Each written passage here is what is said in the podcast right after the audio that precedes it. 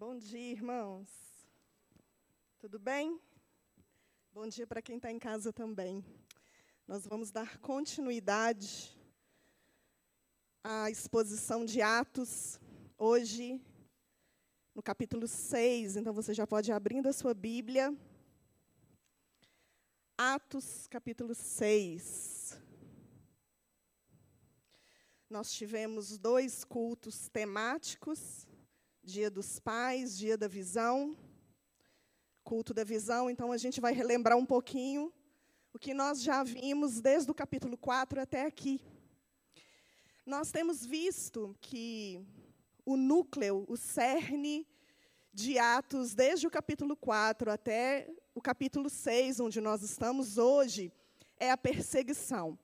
A gente viu que a perseguição, ela se deu de fora para dentro, ela se deu de dentro para fora e ela também aconteceu como distração. De fora para dentro, nós vimos no capítulo 4 e também no capítulo 5, quando o sinédrio se levanta, quando os saduceus ficam ressentidos por causa da pregação de Pedro. Pedro começa a preparar o ambiente né, da pregação com o coxo que foi curado. Então ele aproveita aquele sinal, aquela circunstância e começa a pregar o Cristo ressurreto.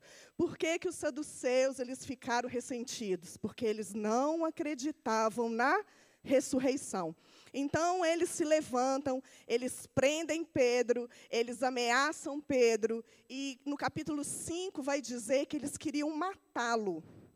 Mas Gamaliel se levanta dizendo: não mate. Pode acontecer um motim, pode acontecer que vai que ele é mesmo alguém enviado por Deus.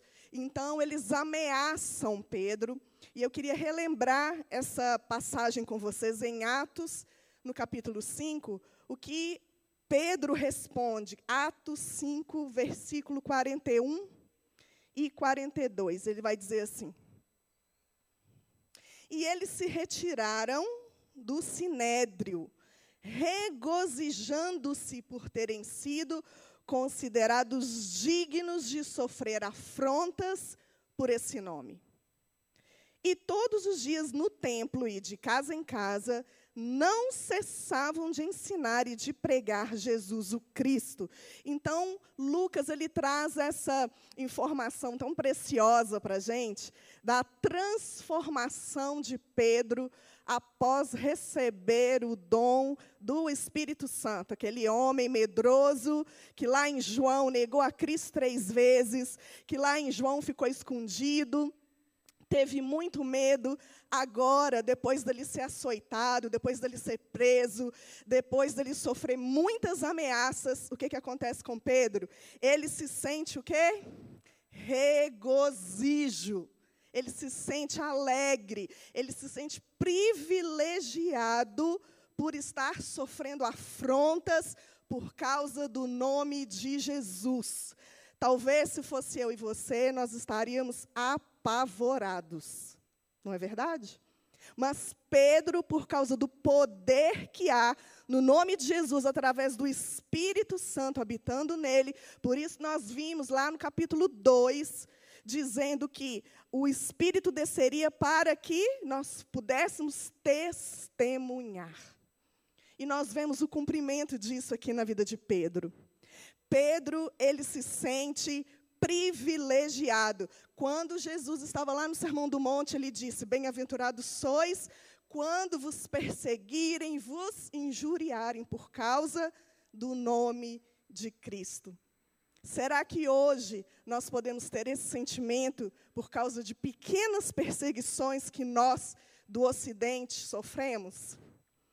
Será que muitas vezes, dentro do próprio contexto eclesiástico, quando você se sente perseguido, você se sente uma pessoa privilegiada, bem-aventurada, feliz, porque você foi considerado digno, digna de sofrer por causa desse nome?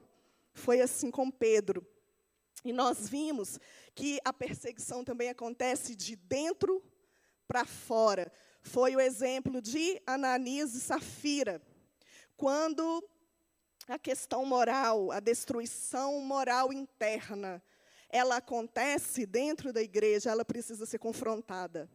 Ela precisa ser apontada para que haja conserto, para que haja juízo, para que haja justiça. Porque agora o inimigo, Satanás, não está mais usando o externo, o sinédrio, para trazer perseguição, mas ele usa pessoas que estavam dentro do contexto para que as pessoas fossem contaminadas na sua moral. É, é interessante quem acompanhou conosco aqui o estudo de Neemias. É muito parecido às estratégias que o inimigo faz.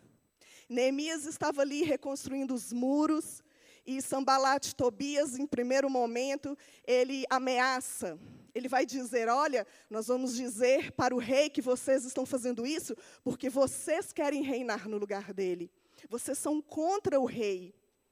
Depois, vendo que isso não deu certo, eles queriam infiltrar, eles disseram: Olha, nós vamos ajudar vocês na construção. Agora nós somos amigos de vocês. Agora a gente percebeu, a gente entendeu que o propósito é bom. Então a gente vai ajudar vocês na construção. Então as estratégias que aconteceram lá em Neemias são muito parecidas com o que aconteceu aqui em Atos e que continua acontecendo nos nossos dias. As perseguições vêm de fora, mas as perseguições também acontecem de dentro. E nós vimos também a distração, que foi no capítulo 6, que foi a última pregação que nós tivemos aqui sobre Atos. Com o crescimento né, do número de convertidos, era óbvio que o número de problema também iria aumentar.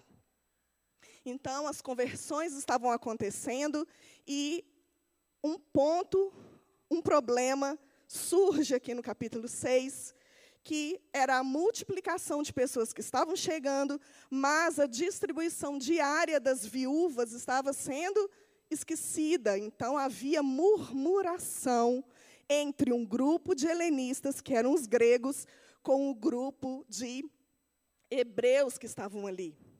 Então eles se reúnem para resolver a questão e eles então decidem que vão levantar sete homens de boa reputação. Olha o versículo 3. Atos 6, 3. Mas, irmãos, escolhei dentre vós sete homens de boa reputação, cheios do espírito e de sabedoria, aos quais encarregaremos desse serviço. É interessante que aqui a diaconia, ela entra em cena, que é o servir à mesa, com certeza não era apenas um, um olhar para as viúvas, mas um todo, né, como ação social para que a igreja continuasse funcionando é, perfeitamente. Então, eles tiram o peso, vamos dizer assim, de muitas funções nos apóstolos que tinham o objetivo de trazer ensino e colocam, então, nesses sete homens. Semana passada nós tivemos o culto da visão. E não foi aqui para que vocês simplesmente soubessem quais são os ministérios da igreja. O culto da visão aconteceu para que você se identificasse com a sua vocação. Por quê? Porque quando você entende qual é a sua vocação e você se disponibiliza, se voluntaria, o que, que você está fazendo? Você está dizendo para o pastor Silvio assim: você pode continuar dedicando ao ensino da igreja, você pode continuar dedicando à oração, que nós vamos é, ajudar você com os outros braços. Quando você entende isso, quando você tem a percepção de corpo, você alivia muitos irmãos que estão sobrecarregados. Então, se você não se voluntariou, se você não assistiu o culto, assista pelo YouTube procura a liderança, dê seu nome, dê seu telefone. Hoje a gente ficou tão feliz quando a gente chegou, viu um grupo grande ali dos irmãos que se voluntariaram para a diaconia. E é isso, isso é fazer parte da igreja, e isso é dizer para a liderança: a gente vai aliviar aqui, a gente vai fazer essa função aqui, para que você se dedique nessa daqui. Então, saber a sua vocação é algo importantíssimo. Por isso que você tem que ficar num grupo pequeno, por isso que você tem que ter uma liderança para apontar você, dizer, olha, você tem esse chamado, você tem essa inclinação, é importante você estar tá junto, né, como corpo, em unidade. E interessante também que eles não escolheram qualquer um para servir à mesa, para ser os diáconos. Eles escolheram pessoas cheias do Espírito. Não há nenhuma função na igreja, nenhuma, que seja menos válida do que a outra, menos importante do que a outra todas as funções, seja chegar aqui mais cedo, colocar as cadeiras no lugar, limpar os banheiros, estar aqui chegando mais cedo, orando pelo culto, mesmo que seja uma função que não seja tão visível como pegar no microfone, todas elas são importantes para Deus. E para isso você tem que ser uma pessoa de boa reputação. Sabe o que quer dizer ser uma pessoa de boa reputação? É não ser crente só aqui dentro, não é ser uma pessoa cristã lá fora também. Então, é aquela pessoa de boa fama, de boa índole, de bom caráter.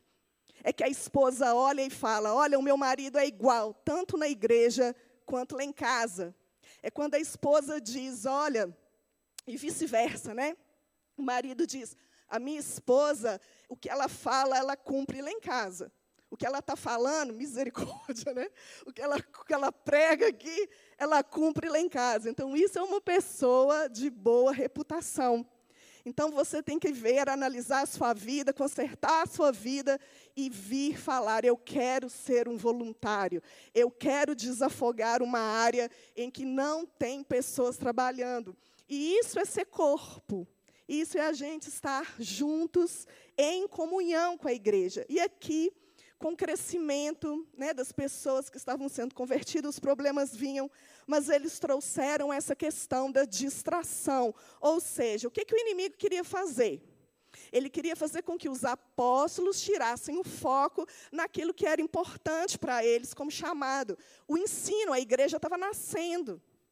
Então, eles precisavam da sã doutrina, eles precisavam apontar o falso ensino também.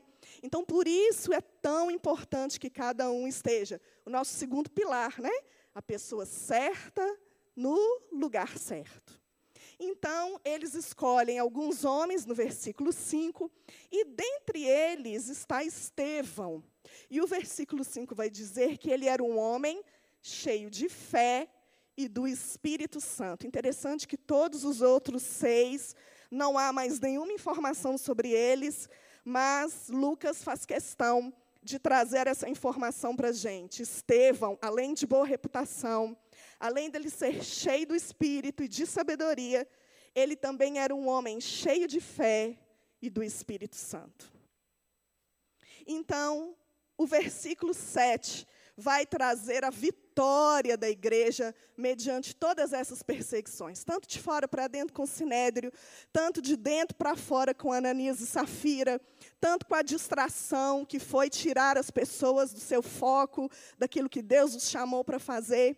Então o versículo 7 traz: crescia a palavra de Deus e em Jerusalém se multiplicava o número de discípulos e também muitíssimos sacerdotes obedeciam à fé. Então, essa era a resposta de Deus para a perseguição. A perseguição tem um fim, a perseguição tem um propósito. Qual é o propósito? O crescimento, a expansão da igreja. Então, a gente chega no versículo 8, e nós vamos ler do 8 até o versículo 15, e os irmãos vão acompanhar comigo a leitura. Estevão, cheio de graça e poder, fazia prodígios e grandes sinais entre o povo. Levantaram-se, porém, alguns dos que eram da sinagoga, chamada dos libertos, dos sireneus, dos alexandrinos e os da Cilícia e Ásia, e discutiam com Estevão. E não podiam resistir à sabedoria e ao espírito pelo qual ele falava. Então subornaram homens que dissessem: Temos ouvido este homem proferir blasfêmias contra Moisés e contra Deus. Sublevaram o povo, os anciãos e os escribas, e investindo, o arrebataram, levando-o ao sinédrio. apresentaram testemunhas falsas que depuseram: Este homem não cessa de falar contra o lugar santo e contra a lei.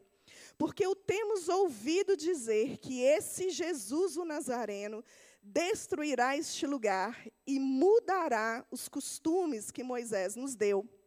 Todos os que estavam assentados no sinédrio, fitando os olhos em Estevão, viram o seu rosto como se fosse rosto de anjo.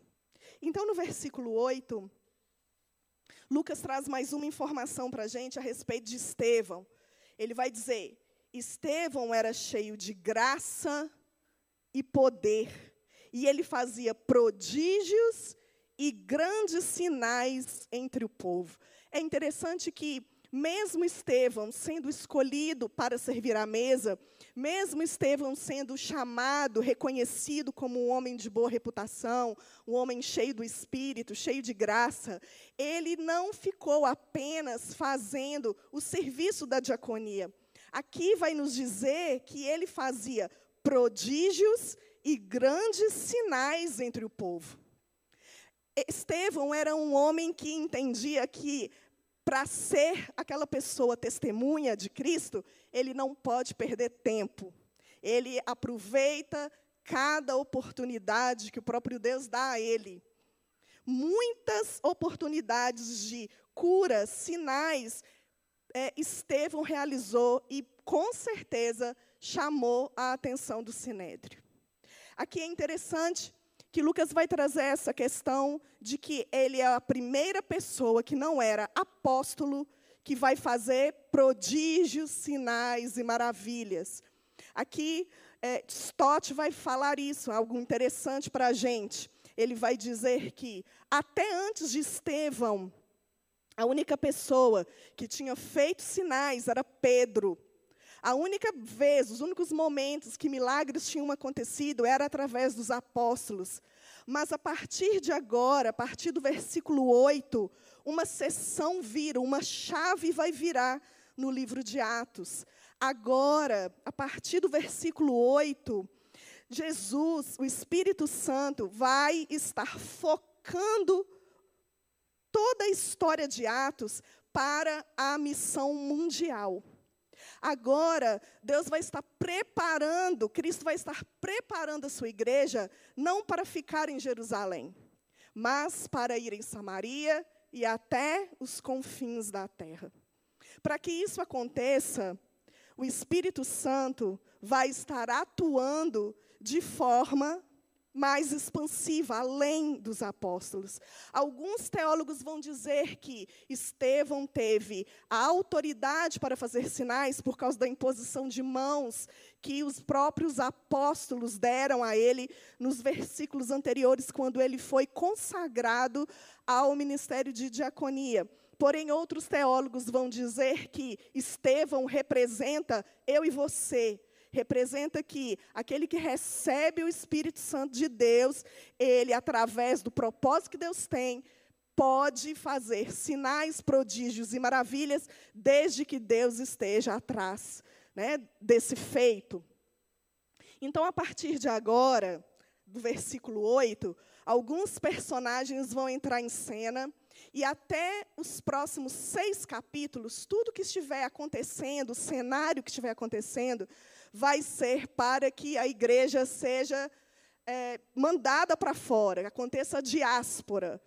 Então, vai vir uma perseguição de forma mais consistente. Agora, não vai ser mais apenas uma ameaça, mas a perseguição vem. E na próxima semana, a gente vai ver que Estevão é o primeiro mártir. Então, a partir desse acontecimento, a perseguição da igreja ela fica escancarada, não é mais é, sinal de que coisas escondidas, né, como Gamaliel disse no capítulo 5, olha, não vamos matá-los porque os cristãos podem se levantar e, e acontecer um, um, um motim, alguma coisa. Não, agora a perseguição estava escancarada. Então, com Estevão, é, ele dá o pontapé inicial para que essa expansão da igreja realmente venha acontecer. Por quê? Porque, assim como lá na Torre de Babel, os homens queriam ter uma linguagem só e criar uma torre para que eles alcançassem o céu ali juntos, tendo um propósito humano. Nós também, infelizmente, somos assim. A gente quer ficar aqui, no quentinho da igreja, a gente quer ficar aqui no louvor maravilhoso que aconteceu.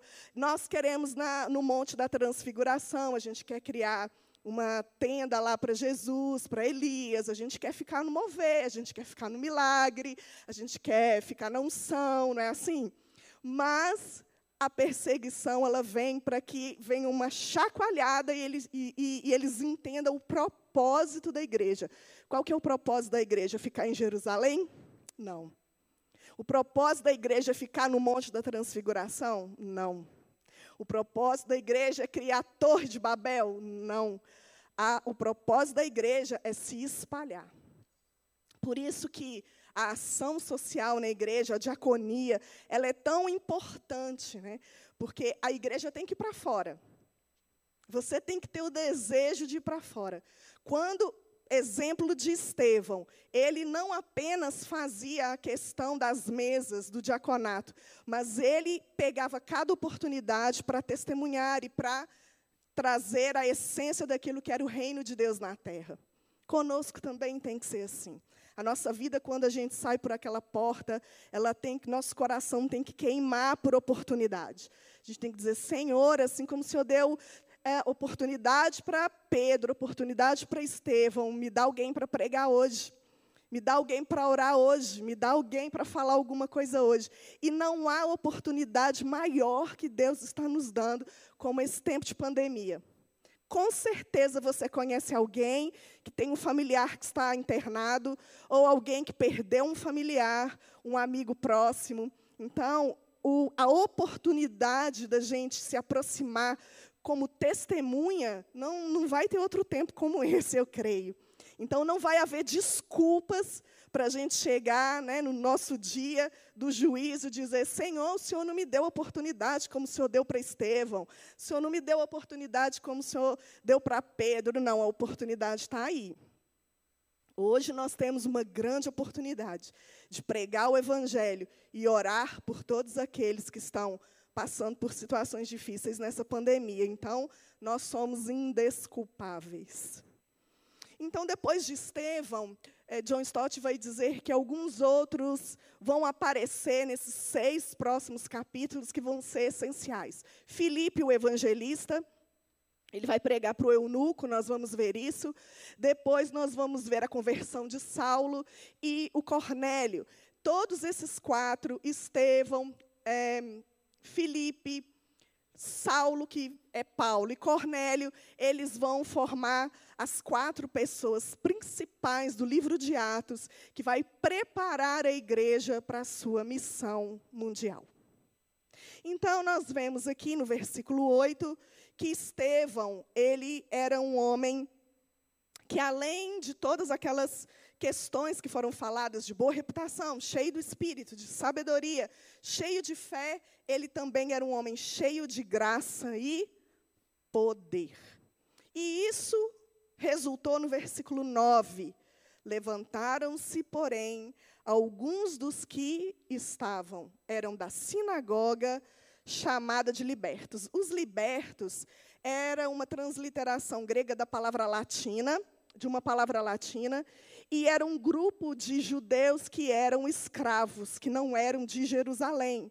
Era um grupo de judeus que vieram de outros lugares e alguns estudiosos vão dizer que os alexandrinos, os sireneus, os da Cilícia, os da Ásia, eles eram judeus de lugares diferentes que pertenciam a uma sinagoga que era a sinagoga dos libertos, e essa sinagoga era uma das sinagogas mais rígidas em relação ao judaísmo. Muito provavelmente, uh, Saulo fazia parte dessa sinagoga, e era exatamente essa sinagoga que se levanta contra Estevão. É essa sinagoga que se incomoda com Estevão. Então, o versículo 10 vai dizer: E não podiam resistir à sabedoria e ao espírito pelo qual ele falava. E agora, começa a perseguição a Estevão. Hoje nós vamos ver a perseguição do sinédrio, em especial aos libertos, em relação a uma pessoa em específico, que é Estevão, esse homem tão cheio de dons, tão cheio de propósito em Deus, que foi escolhido a dedo, que foi colocado, imposto às mãos pelos apóstolos para servir esse homem que estava não apenas servindo a uma necessidade da igreja, mas ele também não perdia a oportunidade que ele tinha de pregar o evangelho, de trazer sinais, prodígios. Então, esse homem, ele está incomodando os líderes dos libertos. Interessante o nome, né? Os libertos estão perseguindo o cristão. Então, o versículo 10 é uma promessa que se cumpre. Ela está lá em Lucas, capítulo 21, capítulo 15, que vai dizer assim: Jesus dizendo aos discípulos: Pois eu lhes darei palavras e sabedoria a que nenhum dos seus adversários será capaz de resistir ou contradizer. Jesus já tinha dado uma promessa para os discípulos: quando eu for, se me perseguiram, perseguirão a vós também, mas não se preocupem. Não precisam ter medo, porque o que vocês disserem, o que sair da boca de vocês através do meu espírito, ninguém poderá resistir. Isso é maravilhoso. Olha o que diz Lucas 12, versículo 11. Lucas 12, versículo 11. Vamos ler juntos aqui. Quando vos levarem às sinagogas e perante os governadores e as autoridades, não vos preocupeis quanto ao modo, porque haveis de responder, nem quanto às coisas que tiverdes de falar. O próximo. Porque o Espírito Santo vos ensinará, naquela mesma hora, as coisas que deveis dizer, que coisa maravilhosa. Estevão, ele não foi chamado para fazer uma pregação expositiva para o sinédrio, para os libertos. Não foi algo preparado, premeditado. Não foi algo que ele teve tempo para pensar. Mas quando Estevão ele é preso, quando ele começa a falar do evangelho, ele começa a dizer das coisas que ele viu e ouviu, aqueles homens que estavam perseguindo ele não, podia, não puderam resistir à sabedoria dele. Ou seja, a promessa que o próprio Cristo trouxe de que não precisa temer perante as autoridades, quando você for preso, quando você for interrogado, eu, o meu espírito falará através de você, porque é o meu espírito que te ensina todas as coisas. A gente precisa se apropriar dessa promessa. A gente precisa parar de temer, a gente precisa parar de ficar apavorado. E a gente precisa entender que o Espírito Santo é aquele que te salva, é aquele que te capacita a estar sendo testemunha, mesmo diante de uma perseguição de morte. Aqui no versículo 10, eles não podiam resistir à sabedoria e ao Espírito. O que isso me diz é que eles não estavam perseguindo a Estevão. Era, não era um problema com Estevão. Eles estavam atrás e perseguindo o próprio Cristo. E se você hoje se diz testemunha de Cristo, quando você é perseguido, você tem que ter esse entendimento. Nós do Ocidente não temos a mínima noção do que é ser perseguido, na verdade. Porque a gente acha que quando um irmão se levanta contra a gente dentro da igreja, ou quando alguém é, te, te, proíbe, ou é, não deixa você fazer alguma coisa, você acha que você, nossa, eu estou sendo perseguida.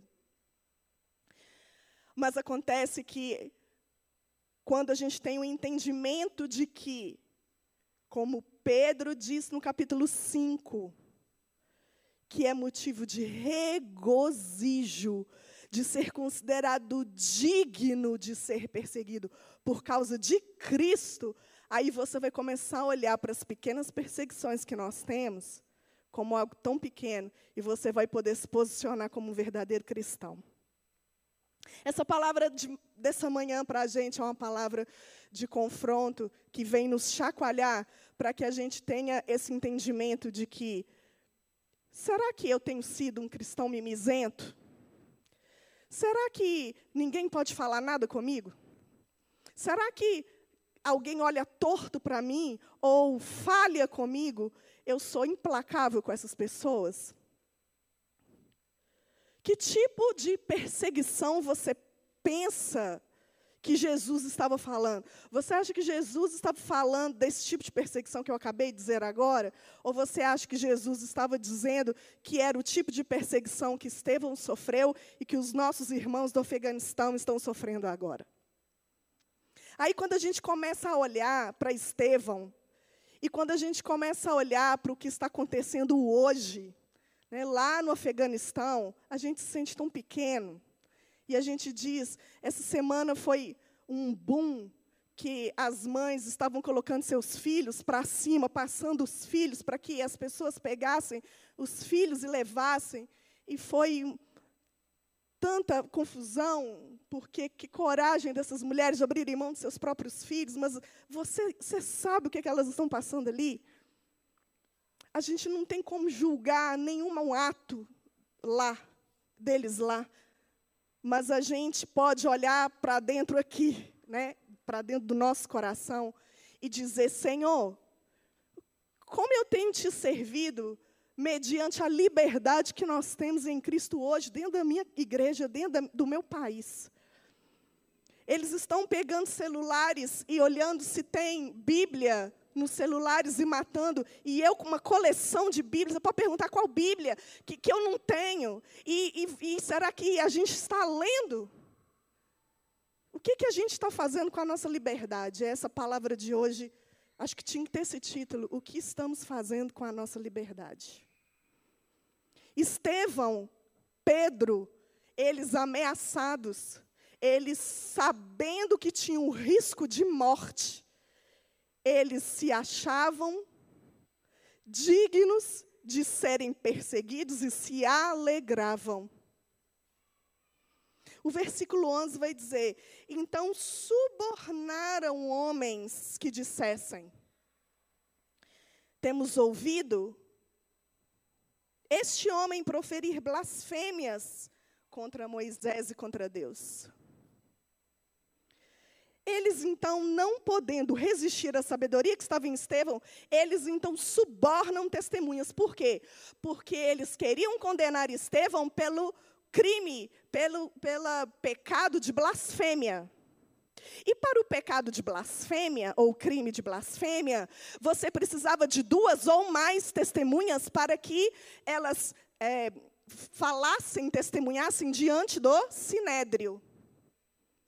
Então, eles subornam essas pessoas para chegarem até as autoridades e falar.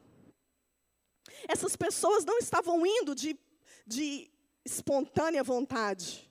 Elas estavam indo porque estavam recebendo alguma coisa em troca. Então, eles chegam e dizem: Este homem estava proferindo blasfêmias contra Moisés, contra a lei e contra o próprio Deus. Então, essas duas acusações, blasfêmia contra a lei e contra Deus, era a pior blasfêmia, com toda certeza digna de apedrejamento.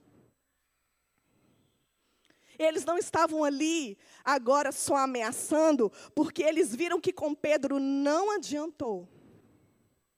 Eles ameaçaram Pedro, mas Pedro continuou todos os dias, de casa em casa, e no templo, pregando Cristo ressurreto.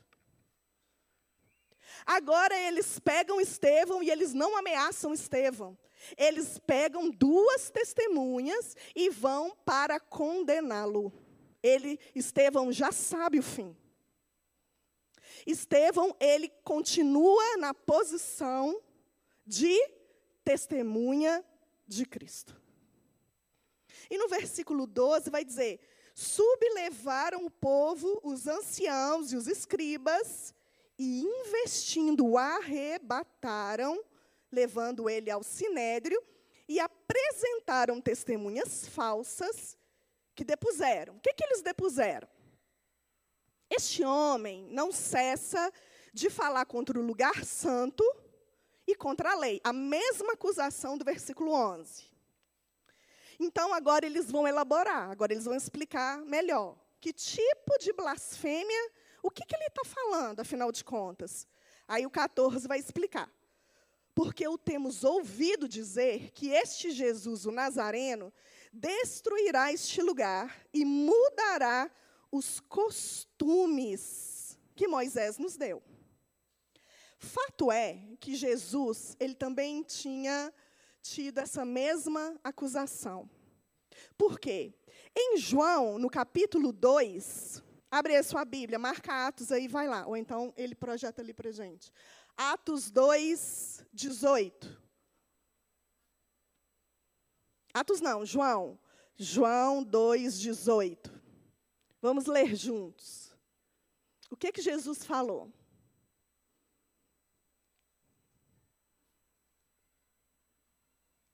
Vai? Vai. Perguntaram-lhe, pois, os judeus: Que sinal nos mostras para fazerem essas coisas? Por que, que os judeus estavam fazendo essa pergunta para Jesus? Porque ele tinha acabado de dar aquela limpa. Jesus deu a doida lá e limpou o, o comércio lá no templo. Lembram?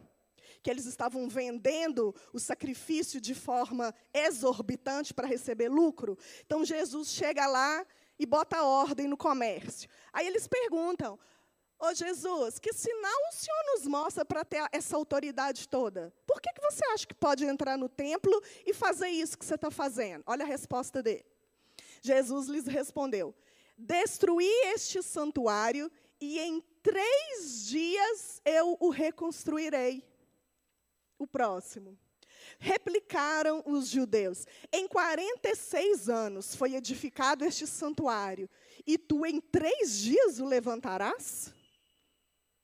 Ele, porém, se referia ao santuário do seu corpo. Esse tipo de linguagem de Jesus era um escândalo. Porque Jesus estava dizendo o seguinte: alguns rituais judaicos, algumas, algumas situações de lei que veio, que Moisés trouxe, se cumpriria nele. Ele, Jesus, seria o substituto do templo. É certo que depois Saulo, ele vai trazer aquelas questões da circuncisão, que não seria mais necessária. Agora a circuncisão precisava ser feita no coração e não mais no membro. Então, esse tipo de fala, esse tipo de é, quebra de leis onde o judaísmo era rigoroso, era motivo de blasfêmia. Então, na verdade, aqueles homens testemunhas, eles não estavam simplesmente falando uma mentira, eles estavam distorcendo a verdade. Porque Jesus, quando ele morre, ele ressuscita, ele assenta aos céus, e ele vem com o Espírito Santo sobre mim, sobre você, algumas leis, alguns rituais judaicos não seriam mais necessários ao cristianismo. Agora é nova aliança. Mas os judeus, os, as pessoas do judaísmo achavam blasfêmia. Queriam matar Jesus pelo mesmo motivo. Por causa da blasfêmia, quando Jesus dizia: Por que, que você cura no sábado, Jesus? Ele dizia: Eu sou o Senhor do sábado. Era uma blasfêmia, era algo terrível para os judeus. Então agora, olha como Estevão, ele é um homem que tinha tanta revelação do Espírito, ele tinha tanta ousadia em pregar, porque ele antecipa o ministério de Paulo. Estevão está ali como a graça, a nova aliança sendo estabelecida e Saulo consentindo com isso. Nós vamos ver domingo que vem, ele está matando a visão, ele está matando o propósito de Deus na nova aliança. E aí no capítulo, no versículo 14, ele vai dizer: Ele está dizendo, nós temos ouvido dizer que Jesus, o Nazareno, vai destruir esse lugar e vai mudar os costumes que Moisés nos deu. Para um judeu dizer que é, Jesus vai vir e vai mudar os costumes de Moisés, é como se ele estivesse falando mal do próprio Deus. Era crime de blasfêmia. Era condenação para o apedrejamento. Então, no versículo 15, todos os que estavam assentados no sinédrio, todos, fitando os olhos em Estevão, viram o seu rosto como se fosse rosto de anjo. Os teólogos vão dizer que, desde lá do Atos capítulo 2, quando o Espírito Santo vem, aí vem os sinais, o lugar treme, as línguas de fogo, tudo isso é uma comparação ao Monte Sinai. Lembram que nós falamos isso? Agora, quando eles veem Estevão com o rosto como de anjo, e algumas traduções e alguns teólogos vão dizer com o rosto iluminado, é como se Deus estivesse dizendo assim: vocês estão condenando este homem porque ele está blasfemando contra mim, mas eu o aprovo. Era como se Deus estivesse mostrando para o sinédrio: vocês são religiosos. Vocês têm religião de homens. Vocês não servem a mim, porque vocês não me ouvem. Vocês estão condenando Estevão, porque isso apraz o coração de vocês como invejosos, porque ele prega o Cristo ressurreto. Vocês querem colocar religião no coração do povo. Vocês querem colocar farisaísmo no coração do povo. Vocês pregam algo que vocês não praticam e exigem do povo, não é assim? Mas este homem que vocês estão condenando como com crime de blasfêmia, este homem que vocês pagaram para que testemunha viessem difamar a palavra, distorcer a verdade da nova aliança, este homem é aprovado por mim. Quando Moisés desce do monte com o véu, ele tinha que colocar um véu para conversar com as pessoas, porque ele passou tempo com Deus no monte, ele recebeu ali as tábuas da aliança, ele estava ali representando a lei. Agora, Estevão, ele está ali porque passa tempo com Deus, intimidade com Deus, o Espírito Santo habitando nele, porque ele é um homem cheio de graça, porque ele é um homem cheio de poder, porque ele é um homem que obedece a Deus e entendeu que a lei agora está no coração. Ele não apresenta uma lei em tábuas de pedra, mas ele apresenta a lei no seu coração.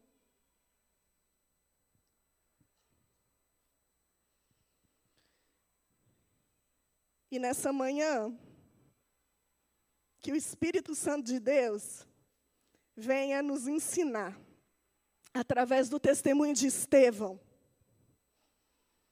que mesmo perseguidos, eu acho que a gente nunca vai passar por uma situação que nós temos visto nossos irmãos passarem. Mas se passar, se isso chegar até nós, se isso chegar aqui, se a gente não puder mais estar com o microfone na mão, pregando um Cristo ressurreto, que a gente possa ter o poder do Espírito para ficar posicionado com ameaça, com injúria, com testemunha falsa, e que a gente pare de ser crente mimizento, comece a olhar para Cristo e dizer: Senhor, o que, que é para fazer com a liberdade que o Senhor me dá hoje?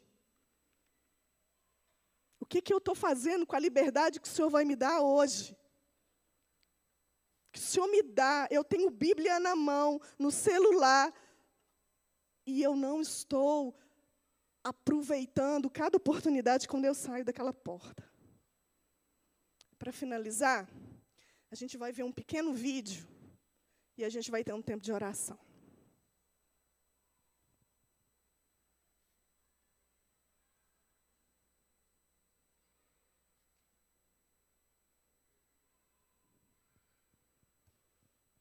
Favor da população do Afeganistão, em especial dos cristãos.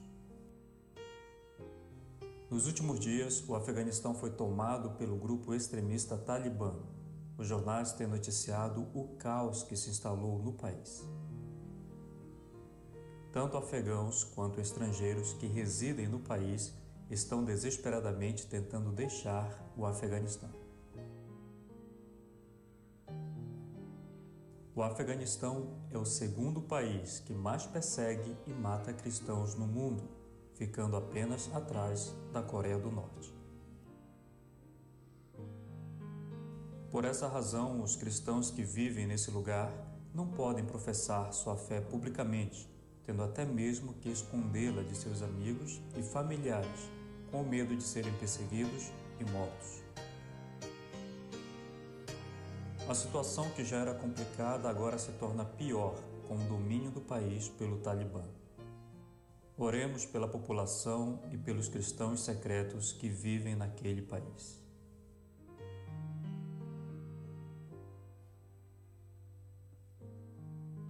Vamos ficar de pé?